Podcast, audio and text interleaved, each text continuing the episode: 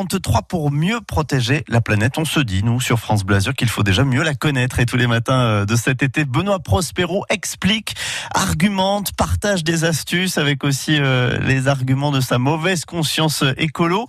Alors, on a tous entendu parler de l'acidification des, des océans et des mers. Ça va changer quoi alors La, la- l'acid- l'acid- la quoi- la- la quoi L'acidification des océans, c'est la baisse progressive du pH des océans.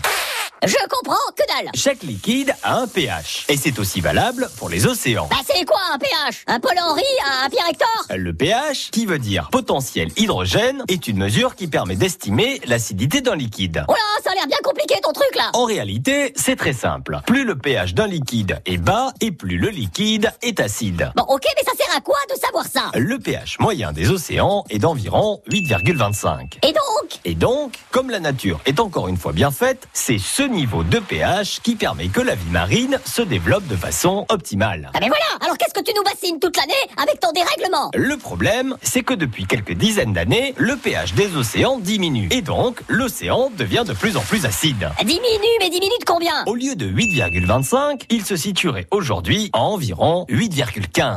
Quoi Et tu nous saoules pour une baisse de... Euh, attends, attends, laisse-moi calculer. Euh, je pose de tout, je retire rien. Ça fait 0,1 point de pH Non mais t'es sérieux Problème, ce chiffre qui peut paraître insignifiant peut avoir des conséquences énormes sur l'écosystème marin. euh, c'est c'est quoi déjà ça c'est-à-dire sur l'ensemble des êtres vivants que l'on trouve dans les océans, comme les poissons, les coraux, les planctons, etc.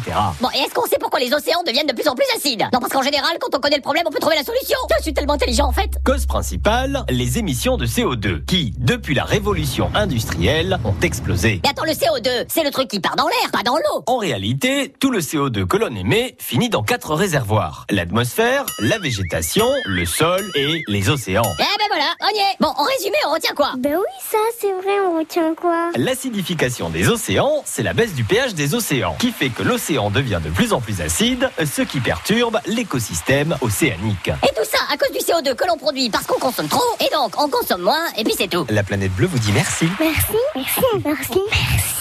Bisous. Bon, mais il y a une autre solution aussi hein, pour en savoir plus sur ce fonctionnement des océans. C'est dans une semaine participer à un week-end qui s'appelle les Journées de la mer. C'est à Roquebrune Cap Martin.